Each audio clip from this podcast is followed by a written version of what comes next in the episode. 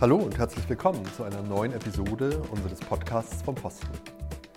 Der 24. April ist der internationale Tag des Multilateralismus und äh, zu diesem Anlass sprechen wir mit Arndt Freitag von Loringhofen, dem Sonderbotschafter für die Allianz für den Multilateralismus im Auswärtigen Amt.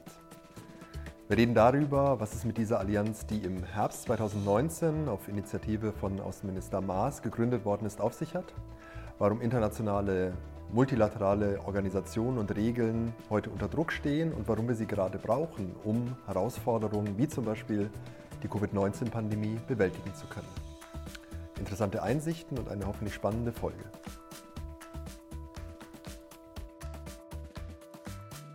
Ja, Herr Freitag von Loringhofen, willkommen in unserem Podcast vom Posten. Danke, dass Sie hier sind.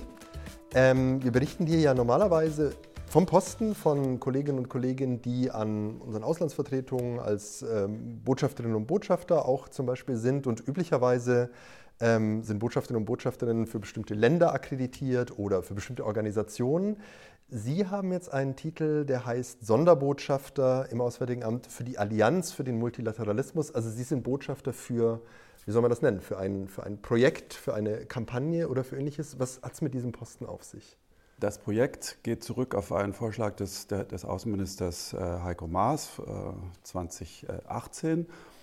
Und der Grundgedanke war, dass die äh, multilaterale Weltordnung äh, heute sehr stark äh, unter Druck steht äh, und ähm, dass es sich lohnen würde, eine möglichst große Staatengruppe zu schaffen, die ähm, sich grundsätzlich mit der Stärkung des Multilateralismus und der regelbasierten Weltordnung äh, befasst. Und das ist das Projekt, äh, für das ich eben äh, als Sonderbotschafter ernannt worden bin. Meine Aufgabe besteht darin, das Projekt konzeptionell weiterzuentwickeln, also etwa zu überlegen, welche Themen bieten sich hier im Einzelnen an, beispielsweise Handelsthemen oder natürlich jetzt Gesundheitsthemen ganz äh, aktuell, aber wir haben auch Demokratiethemen, äh, menschenrechtliche und Abrüstungsthemen äh, etwa. Aber wir beschäftigen uns auch mit der konkreten Planung von ähm, Konferenzen, von Außenministerkonferenzen, also Konzeption und äh, praktische Arbeit. Und es gibt inzwischen noch ein neues, ganz anderes Projekt, nämlich ein Weißbuch für Multilateralismus der Bundesregierung zu entwickeln. Das hängt mit der Allianz für Multilateralismus zusammen, äh, ist aber viel breiter aufgestellt, sondern äh, soll äh, grundsätzlich die wichtigsten Themen der multilateralen Zusammenarbeit der, Bundesregierung ähm, umfassen. Und da sind wir gerade in der Konzeption. Damit haben wir gerade angefangen. Also Weißbücher sind ja, das, das vielleicht zu sagen, sind ja so größere Grundsatz- oder Strategiedokumente, könnte man sagen, die es für den Sicherheits- und Verteidigungsbereich, glaube ich, gibt. Und ja. jetzt soll es so ein Produkt geben, eben auch für, für den Bereich Multilateralismus. Genau, also wir kennen das vor allem aus dem Bereich Sicherheitspolitik, aber es gab es auch schon für ganz andere Bereiche. International ist das auch durchaus üblich und äh, hier gibt es ein Modell, nämlich Norwegen hat vor einem Jahr ein Weißbuch Multilateralismus äh, herausgebracht. Das hat der Außenminister Maas äh, mit vorgestellt mit seiner norwegischen äh, Kollegin. Und äh, wir finden, dass das ein so grundsätzliches äh, Thema ist, dass sich dazu ein, ein Weißbuch der Bundesregierung lohnen würde. Vielleicht sollten wir noch mal kurz über, über die Begriffe auch in dem Zusammenhang sprechen. Es gibt Umfragen, auch aus den letzten Monaten, ähm, die darauf hingewiesen haben, dass der Begriff als solcher Multilateralismus nicht so fest verankert ist im, im öffentlichen äh, Bewusstsein. Wenn, wenn Sie ähm, ihre, ihre Reisen machen oder Vorstellungen oder auch öffentliche Termine und müssen das jemandem erklären, was es damit auf sich hat, haben Sie so einen so Elevator-Pitch, mit dem Sie das machen? Ja, das ist in der Tat eine Herausforderung für die Kommunikation. Äh, es gibt eine Umfrage der Körperstiftung die äh, gezeigt hat, dass ich glaube, zwei Drittel der Befragten in, in Deutschland nicht wirklich wissen, was Multilateralismus äh, bedeutet. Für Diplomaten ist das das absolute täglich Brot. Äh, sehr, sehr viel von dem, was, was, was wir hier machen, ist multilateral. Ähm, die Umfrage hat aber auch gezeigt, dass wenn man dann äh, nach den Inhalten fragt, ähm, äh, eine etwa ähnlich große Zahl sehr positiv darauf reagieren was wir unter Multilateralismus verstehen, also äh, äh, zum Beispiel die Stärkung der Europäischen Union oder, oder, oder der Vereinten Nationen. Aber eben der Begriff Multilateralismus ist nicht unbedingt klar. Äh, und wenn man sich das genauer anschaut, ist es auch durchaus äh, kompliziert. Es gibt nämlich nicht eine einfache, klare Definition äh, dafür. Man kann sozusagen ganz formal sagen, multilateral bedeutet, dass äh, mindestens drei Staaten miteinander zusammenarbeiten. Wir verstehen das aber ähm, eher eigentlich in Verbindung mit dem Begriff regelbasierte Weltordnung. Also das ist dann schon eine starke Qualifizierung eigentlich dieses Multilateralismusbegriffes, also ähm, eine, eine, eine starke Weltordnung, die äh, ein starkes Völkerrecht hat, die starke Institutionen hat, starke Vereinte Nationen, äh, Europäische Union und, und, und so weiter. Und unsere ähm, Arbeit geht eben in, in diese Richtung, dass, dass wir diese ähm, letztlich seit dem Zweiten Weltkrieg oder nach dem Zweiten Weltkrieg ähm, entwickelten starken Institutionen und, und diese starke Kultur der, der internationalen Zusammenarbeit ähm, äh, weiter also erhalten wollen, aber auch weiter stärken wollen, da wo es notwendig ist. Und äh, ich komm, wir kommen sicherlich später nochmal drauf, aber äh, die aktuelle äh, Debatte über das Coronavirus ist ja auch ein Weckruf für, für den Multilateralismus und, und zeigt, wie wichtig das heute ist und wo auch noch mehr ähm, gestärkt werden muss. Darüber werden wir auf jeden Fall noch sprechen. Die, die, die Grundphilosophie sozusagen oder der Grundimpuls hinter, hinter Multilateralismus ist dann ja Zusammenarbeit ist besser als sozusagen Einzel Einzelkämpfertum. Es werden auch immer gerne Metaphern aus dem Sport auch immer bemüht, also Teamplayer heißt es oft. Also man will damit ja wohl ein bisschen zeigen, es geht auch nicht, mehr, nicht nur darum zu sagen, okay, in dieser Situation ist es irgendwie besser, wenn wir das zu zweit oder zu dritt machen, sondern eben grundsätzlich äh, sind kooperative Strukturen, Institutionen und Vorgehensweisen etwas, das wir, das wir vielleicht auch in dieser Epoche, in dieser Zeit mit ihren Herausforderungen eben Epidemien oder ähnliches auch, ähm, auch brauchen. Also da hängt auch eine, eine gewisse philosophische Grundeinstellung ähm, dran. Und wie Sie sagen, wenn man dann beispielhaft, glaube ich, das ausführt und versucht, so ein bisschen Bereiche aufzumachen oder auch zu zeigen, da funktioniert das eben gut, dann wird das verständlicher als mit diesem Begriff, der manchmal eben einem auch nicht so, so einfach über die Lippen auch, äh, ja. auch kommt. Multilateralismus ist eigentlich ein, ein Instrument und ich finde, äh, wichtig ist, dass man das Ziel, dem dieses Instrument dient, eigentlich im gleichen Kontext nennt. Also Multilateralismus im Dienst einer, äh, einer regelbasierten Weltordnung, das ist das Oberziel. Aber da gibt es natürlich viele Komponenten da, davon, auch regionale, natürlich die Europäische Union, äh, die NATO, also äh, die unseren Wohlstand, unsere Sicherheit garantieren. Das alles haben wir letztlich diesem Multilateralismus zu verdanken. Mhm.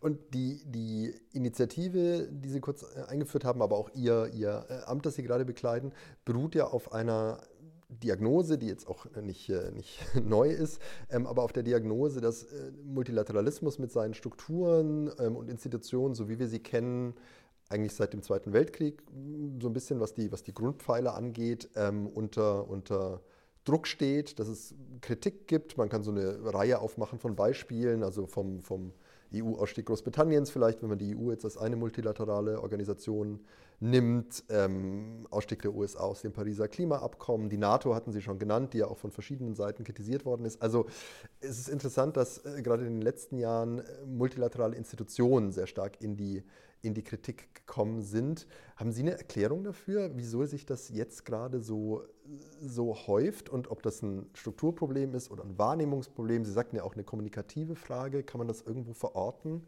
warum, warum sich das jetzt gerade so massiert? Also es hat ähm, mit verschiedenen Faktoren äh, zu tun. Ich glaube, im, ein wesentlicher davon ist die äh, sich verändernde Haltung von äh, vor allem großen Mächten ähm, die äh, zum Teil vielleicht nie so ganz zufrieden gewesen sind mit der Art, wie sich die internationale äh, Weltordnung entwickelt hat. Also wenn ich an aufstrebende äh, Mächte denke aus, ähm, aus anderen Erdteilen, weil die internationale Weltordnung, so wie wir sie heute kennen, ist, ist ja am Anfang jedenfalls relativ stark von, von den USA und, und, und auch europäischen Mächten ähm, aufgebaut worden. Also da gab es immer schon eine gewisse Spannung und in, in dem Maße, wo andere Mächte jetzt einflussreicher auf der Weltbühne werden, versuchen sie auch mehr diese Weltordnung zu äh, beeinflussen, beziehungsweise teilweise auch äh, zu schwächen. Äh, ich nehme als Beispiel jetzt die, die, die Annexion der, der Krim 2014 von Russland. Das war wirklich ein Schlag ins, ins Kontor für, für die regelbasierte Weltordnung, weil es das erste Mal war, dass jedenfalls auf dem europäischen Kontinent seit 1945 ein Land ein Stück äh, Territorium eines anderen äh, sich äh, angeeignet hat. Ähm, ein anderes Beispiel ist ähm, das Geschehen im südchinesischen Meer durch, durch China. Ähm, aber Sie hatten es ja schon angesprochen, natürlich das, das sehr stark veränderte Vorgehen der, der USA. Es ist nicht der einzige Grund, aber es ist ein, ein wesentlicher Grund für ähm, die, äh, das Unterdruckstehen der Weltordnung. Die USA sind ähm, ausgetreten aus dem Klimaabkommen, äh, aus dem Iran-Abkommen, stellen Handelsregime in, in Frage und jetzt äh, unlängst ähm, ziehen sie auch die finanziellen Beiträge für die Weltgesundheitsorganisation zurück. Und das Motto America First ist natürlich das genaue Gegenteil von einem Engagement für, äh, für multilaterale internationale äh, Zusammenarbeit. Es gibt auch noch andere ähm, äh, Faktoren. Ich denke mal, ähm, die Globalisierung. Es gab so eine Art Euphorie mit der Globalisierung in den, in den 90er Jahren. Heute gibt es auch viel Enttäuschung. Das wiederum ähm, ist ein Grund, nicht der einzige für ähm, ja auch Nationalismus und Protektionismus äh, und der widerspricht auch äh, der, äh, der Stärkung von, äh, von internationaler Zusammenarbeit und, äh, und, und dieser Weltordnung. Und alle diese Dinge ähm, äh, ver ergänzen sich, ver verdichten sich seit, seit einiger Zeit, seit vielleicht 10, 15 Jahren ist, ist das eine Entwicklung, die wir, die wir beobachten.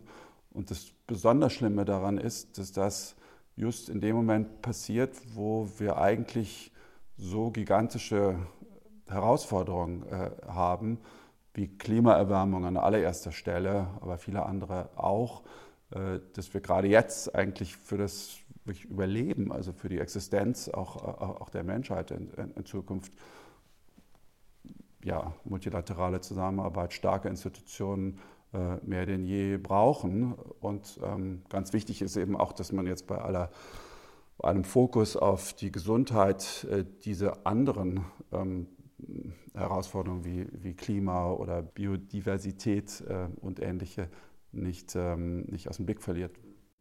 Das ist ein gewisses, gewisses Paradox, also dass, dass gerade in der Zeit, wie Sie sagen, dass, wo eben auch die, die, die Herausforderungen, wo eigentlich, zumindest wenn man einigermaßen wohlmeinend ist, klar sein könnte, dass man hier Klimawandel zum Beispiel oder ähnliches nur gemeinsam Antworten finden kann, dann eben der, der, äh, der Backlash sozusagen kommt und genau die Institutionen oder die, die Rahmenvertragswerke, die das sicherstellen könnten, ja. ähm, so unter Druck geraten. Wir haben am Anfang schon kurz darüber gesprochen, was die, die Allianz für den Multilateralismus jetzt auch macht und was Sie machen. Ähm, das ist zunächst äh, ja ein interessantes, äh, eine interessante Reaktion, finde ich, wenn man sozusagen beobachtet, äh, diagnostiziert, man hat diesen, diesen Druck auf multilaterale Institutionen, man hat vielleicht auch zumindest in manchen Bereichen sinkende Akzeptanz ähm, und jetzt kommt man nicht mit einer neuen Institution, aber mit einer wie soll man das nennen, einem, einem Netzwerk oder einer, einer gleichgesinnten äh, Gruppe, ähm, um ja, was zu tun, um zu zeigen, dass es doch funktioniert, ähm, um es effektiver zu machen wahrscheinlich. Also vielleicht können wir noch mal ein bisschen genauer ähm, skizzieren, was wir von dieser Allianz uns eigentlich erwarten und wo wir stehen auch in diesem Prozess, der, wie Sie, wie Sie ja beschrieben hatten, im September 2019, glaube ich, so richtig dann losgegangen ist. Genau, sie ist eigentlich so richtig losgegangen durch eine große Außenministerkonferenz im September 2019, äh, die auf Einladung von äh, Bundesminister Maas am Rande der UNO-Generalversammlung in New York stattgefunden hat. Also die, die Allianz ist keine neue Institution, sie soll kein, keinen bestehenden Institutionen oder Organisationen Konkurrenz machen, sondern die eigentlich unterstützen und, und stärken. Die Allianz ist, wie Sie genau richtig gesagt haben, ein Netzwerk von Staaten, die sich dem Multilateralismus äh, verpflichtet äh, fühlen. Ähm, wir arbeiten in einer variablen Geometrie, also äh, nicht, äh, nicht alle Länder äh, ähm, verpflichten sich für genau die gleichen Themen oder, oder Ziele, sondern wir ähm, nehmen uns bestimmte, möglichst konkrete Projekte oder Initiativen äh, vor und diesen können sich dann Ländergruppen in wechselnden Konstellationen äh, anschließen. Äh, das muss also nicht, das wird nicht alles über einen Kamm geschert, denn natürlich gibt es unter den Ländern auch sehr unterschiedliche Vorstellungen und wir wollen eigentlich eine möglichst breite Gruppe von Unterstützern hier haben. Und eigentlich ist ähm, alles, was, was wir machen, äh, zur Unterstützung und nicht zur, zur Schwächung oder zur Konkurrenzbildung von bestehenden Institutionen oder Organisationen äh, äh, gedacht. Also im Moment denken wir zum Beispiel darüber nach, ob wir uns mit dem Thema Reformen für die Weltgesundheitsorganisation beschäftigen sollten. Das ist noch ein Reflexionsprozess. Ähm, aber das wäre dann zur Stärkung und zur Weiterentwicklung äh, äh, dieser Organisation äh, gedacht und nicht um ihr Konkurrenz zu machen und schon gar nicht um, um eine Parallelinstitution irgendwie aufzubauen. Also es geht auch darum, ähm, Sie hatten ja gesagt, dass das, dass das Auftakttreffen auch angedockt war sozusagen an die, an die Vereinten Nationen. Es geht auch, auch darum, ähm, politisches Kapital und auch, auch äh, Unterstützung zu mobilisieren, vielleicht auch sichtbar zu machen für diese Institutionen, aber auch für ganz konkrete ganz konkrete Projekte. Gibt es denn was, wo man schon so ein bisschen sagen oder sehen könnte, okay, da hat das auch schon mal Erfolg gezeitigt und hat sich manifestiert? Was passiert, wenn man eben diejenigen, die da wohlmeinend sind, auch wirklich mal zusammenbricht und auf bringt und auf bestimmte, bestimmte Ziele verpflichtet? Ja, also es ist natürlich alles noch relativ jung, aber ich kann doch ein Beispiel nennen, äh, wo sich schon etwas getan hat und wo das meiner Ansicht nach auch auf die Allianz speziell zurückzuführen ist. Auf dieser Konferenz im September vergangenen Jahres wurden sechs Initiativen, sechs konkrete Initiativen auf den Weg gebracht. Eine davon war im Bereich der, der Abrüstung, Rüstungskontrolle und befasst sich mit ähm, dem Thema äh, letale autonome Waffensysteme. Man kann auch einfach Killerroboter dazu sagen. Und ähm, da fangen wir an mit Grundprinzipien äh, für äh, den Umgang mit diesen neuen äh, Waffentypen. Das Fernziel wäre eine völkerrechtliche Konvention, die den Umgang am Ende regelt. Aber so etwas ist schwierig äh, äh, in einem Kreis von über 100 äh, oder fast 200 Mitgliedstaaten durchzubringen. Deswegen fangen wir an mit Grundprinzipien. Im September wurden elf solche Grundprinzipien vorgestellt und eine Gruppe von, ich glaube, 20 oder 30 Staaten haben sich dem angeschlossen und schon im November auf einer Konferenz zu diesem Fachthema haben sich über 125 Staaten, äh, also praktisch zehnmal so viel, äh, auf diese gleichen Prinzipien äh, verpflichtet. Ich denke, diese politische Dynamik, die, die da entstanden ist, sozusagen ein Schneeballeffekt, das ist das, was wir, das, was wir suchen, was wir uns erhoffen, auch in, in anderen Bereichen. Es ist also keine vollkommen neue Sache. Es ist, handelt sich nicht um einen, ähm, einen neuen institutionellen Kontext, sondern im Bereich der ähm, bestehenden Staaten und Institutionen ähm, wollen wir sozusagen Kampagnen eigentlich fahren, ja, äh, um diese Dinge politisch äh, zu, äh, voranzubringen. Es gibt ein bisschen historisches äh, Beispiel, was das sehr schön zeigt, äh, nämlich vor etwa 20 Jahren gab es ein Projekt, das hieß Human Security Network von Kanada initiiert damals. Und die haben ähnlich wie wir das jetzt machen im Kreis von also like-minded Staaten, das heißt also Staaten, die sich ähnlichen Zielen verpflichtet führen und vor allem auch nicht nur Staaten, sondern auch nichtstaatlichen Institutionen, NGOs und, und anderen eine Reihe von Themen vorangebracht, die dann großen Erfolg in, in der UNO gehabt haben. Das vielleicht beste Beispiel sind, ist die Landminenkonvention. Ähm, und es ging wirklich auf diese ganz enge Zusammenarbeit zwischen NGOs äh, und dieser Kerngruppe von Staaten äh, zurück. Auch der Internationale Strafgerichtshof und diese sehr wichtige Resolution der UNO-Generalversammlung Responsibility to Protect, äh, die sind alle stark befördert worden durch dieses Netzwerk damals. Und ähm, das, was wir heute in der Allianz machen, hat also für mich relativ starke Parallelen.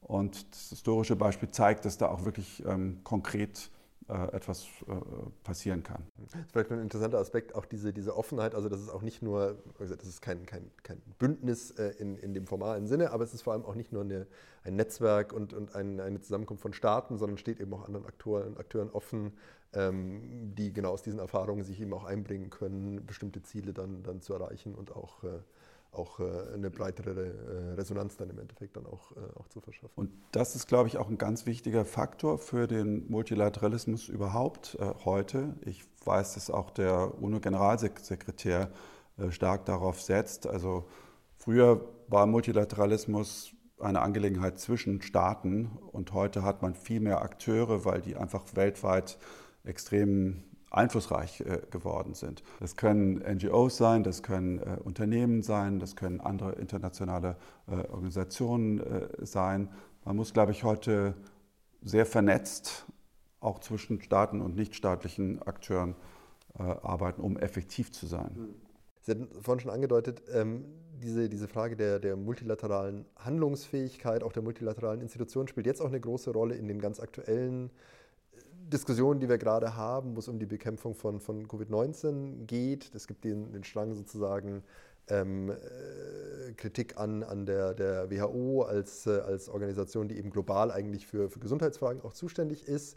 Und es gibt ein bisschen die, die interessante äh, Wahrnehmung von vielen auch, dass auf der einen Seite die Herausforderung global ist, auf der anderen Seite zumindest so die erste, der erste Schritt ähm, oder die erste Welle der Reaktionen national. Das mag jetzt an, an dieser besonderen Art der Herausforderung liegen, ähm, also dass man eben auf die Ausbeutung einer, einer, einer Epidemie dann eben mit Abschließungen reagiert, dass man an nationalen Grenzen äh, eben dann versucht, ähm, auch, auch äh, die Ausbeutung aufzuhalten und so ähnlich. Aber ähm, interessant ist, dass man jetzt eigentlich in der Position ist, wo man dann zeigen muss, okay, aber ähm, eigentlich ist es doch dann Multilateralismus, was für die langfristige ähm, und auch für die, für die nachhaltige Bewältigung dieser Herausforderungen ähm, dann, dann wichtig sein könnte. Das ist genauso, wie Sie sagen, äh, die ersten Reflexe waren äh, national und zwar weltweit war das so, aber ich glaube, wir sind längst in, in, in einer Phase, die darüber hinausgeht und wo äh, eigentlich alle begriffen haben, dass äh, so ein Virus, eine, eine Pandemie eben äh, nicht an Grenzen äh, halt macht und keinen kein Pass hat, wie gesagt äh, worden ist, sondern, sondern, dass man hier auch eben gemeinsam stärker ist. Und äh, das sieht man in der Europäischen Union, man sieht es in den G20, in G7, äh, in der UNO, vor allem natürlich in, in der Weltgesundheitsorganisation äh, ähm, äh, selber. Und auch wir wollen mit der Allianz für den Multilateralismus hier einen Beitrag leisten. Und ähm, der Minister hat deswegen am 16. April eine internationale Außenministerkonferenz organisiert, natürlich äh, äh, virtuell, wie das heute so, so üblich ist. Also, äh, aber interessant war hier auch, dass wie immer bei unseren Events der Zuspruch enorm groß ist. Also wir haben 90 Prozent der Außenminister, die wir eingeladen haben, hatten dann äh, als Teilnehmer dabei äh, gehabt, obwohl wir mit wenigen Tagen Vorlauf die, die eingeladen äh, haben. Also es gibt wirklich eine, ähm, eine riesige Nachfrage nach dieser, nach dieser Idee, den Multilateralismus zu stärken bei ganz, ganz vielen Ländern auf der Welt. Das ist stark in Europa so, die europäischen, die Mitgliedstaaten der Europäischen Union sind natürlich per Definition Multilateralisten, aber es gibt wirklich äh, in allen Erdteilen ähm, hier einen enormen äh, Zuspruch. Sollen wir vielleicht noch äh, als, als Einschub sagen, ähm, dass, dass Sie von Ihrem Hintergrund ähm, vielleicht für, für einen, einen Diplomaten, eine Diplomatin untypisch äh, Biochemie, glaube ich, äh, studiert und auch abgeschlossen haben und mal am Max-Planck-Institut für, für, Biochemie gearbeitet haben. Ist, äh, war das im medizinischen Bereich auch oder wie hat man sich das vorzustellen? Ich bin vom Studium her Biochemiker und habe dann äh, über Virusforschung promoviert und ich hätte nie gedacht, dass, dass mich dieses Thema nochmal so richtig einholen würde äh, in meiner Laufbahn. Aber ich muss sagen, im Moment passt das perfekt zusammen, als ob es geplant wäre. Also das Thema äh, Multilateralismus, Allianz für den Multilateralismus einerseits und dieser virologische Hintergrund. Ähm, denn ich glaube wirklich, dass diese Pandemie so etwas ist wie ein Weckruf äh, für den Multilateralismus, zeigt wirklich, wie enorm wichtig es ist, hier weltweit ähm, zusammenzuarbeiten. Und ähm, also ganz persönlich ist, ist es für mich äh, ähm, wie ein Kreis, der sich schließt. Mhm. Ganz konkret, wo, wo, haben wir uns Bereiche vorzustellen oder wo würden Sie sagen, ist es besonders wichtig äh, und, und eigentlich unausweichlich, dass man jetzt gerade im Umgang mit, mit, mit Covid-19 arbeitet? Wo kann da die Zusammenarbeit eben effektiver auch wirken als eben der, der Abschluss und der, der Alleingang? Wir sind im Moment noch dabei zu prüfen, wo genau diese Allianz für den Multilateralismus einen, einen Unterschied machen kann äh, oder wo die Dinge besser ähm, etwa in den G20 oder in der Europäischen Union oder in der WHO selber äh, laufen.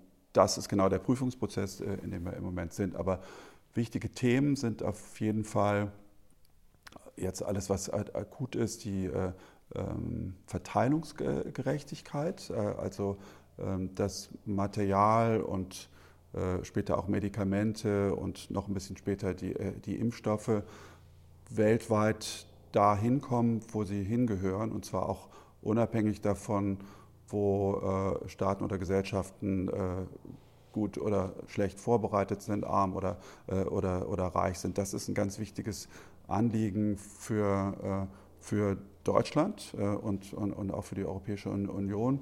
Und das müssen wir uns sehr genau überlegen, nach welchen Regeln und, und Mechanismen äh, so etwas ablaufen könnte. Ein ähm, zweiter Bereich ist, ähm, wie kann man die WHO sozusagen noch besser machen und, und ähm, das, das Weltgesundheitssystem an, an sich.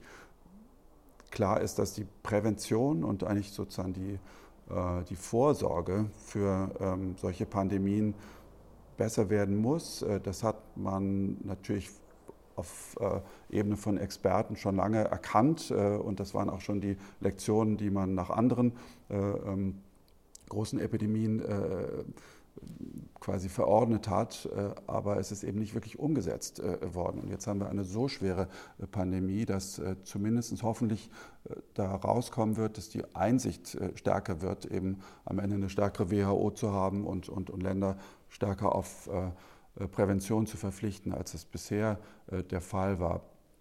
Es gibt viele andere Bereiche, nennen wir den Bereich Handel, also diese ähm, äh, der Zusammenbruch von, von Lieferketten äh, weltweit, äh, die extreme Abhängigkeit, die man jetzt eben wie im Brennglas auch, auch gesehen hat, ähm, etwa, etwa von China. Da, darüber muss man äh, nachdenken. Man will natürlich den, den Welthandel nicht äh, ähm, äh, massiv runterkürzen, aber vielleicht eine gewisse Diversifizierung scheint mir da überlegenswert äh, zu sein in, in, Zukunft. Und das ist auch ein Thema, über das wir in der Allianz gerade, nachdenken. Wie tarieren wir die Lektionen für den Welthandel äh, hier aus?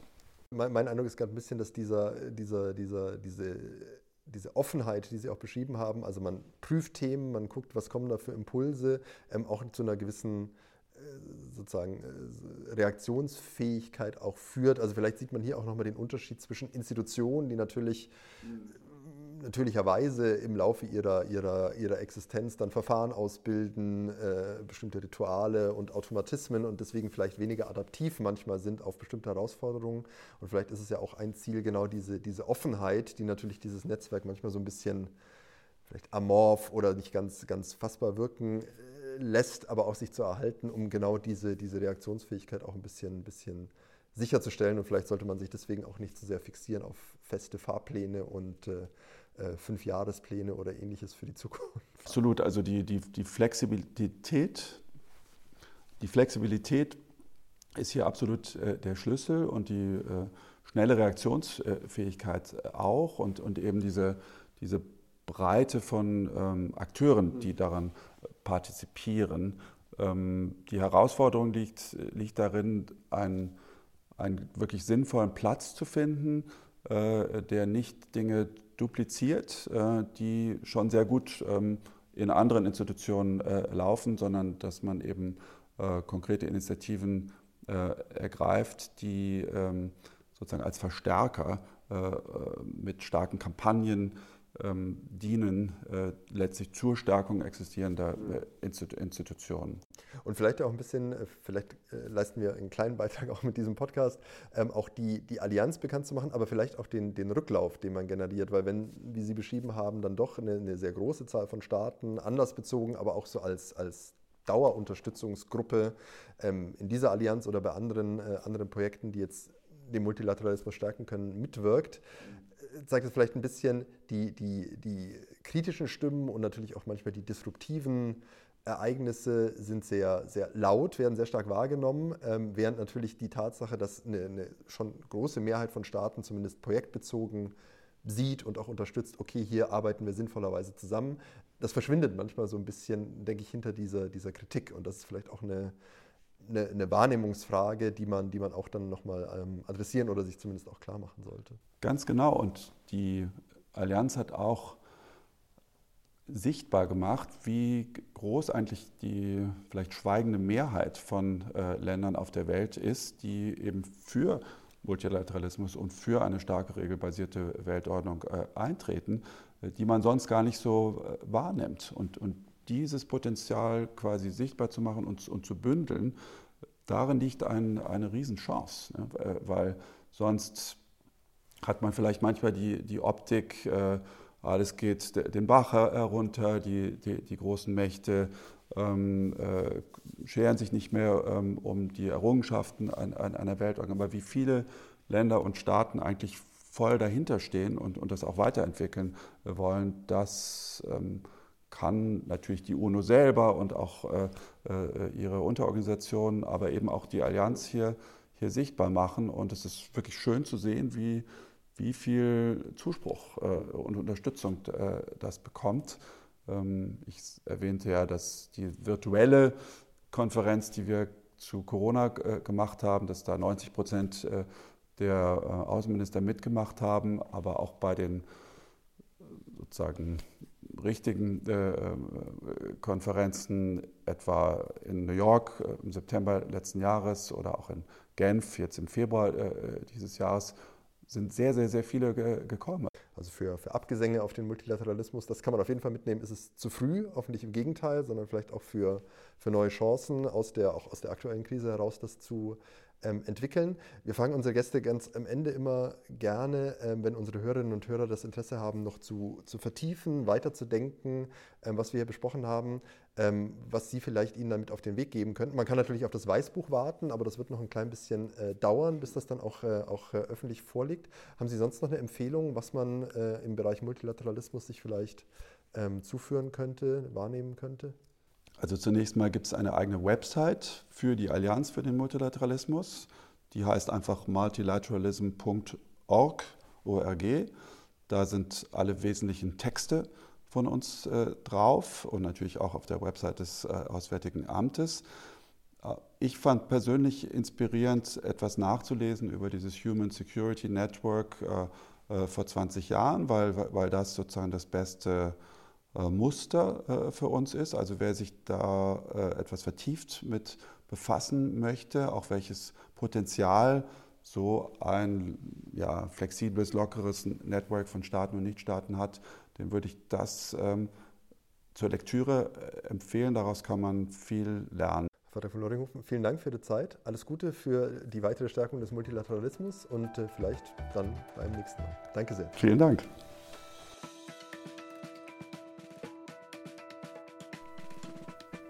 Das war unsere neue Folge des Podcasts vom Posten mit Arndt Freitag von Loddinghofen über die Allianz für den Multilateralismus. Ich hoffe, es hat Sie und euch interessiert. Fragen, Anregungen, Kritik wie immer an podcast.diplo.de und ansonsten bis zum nächsten Mal.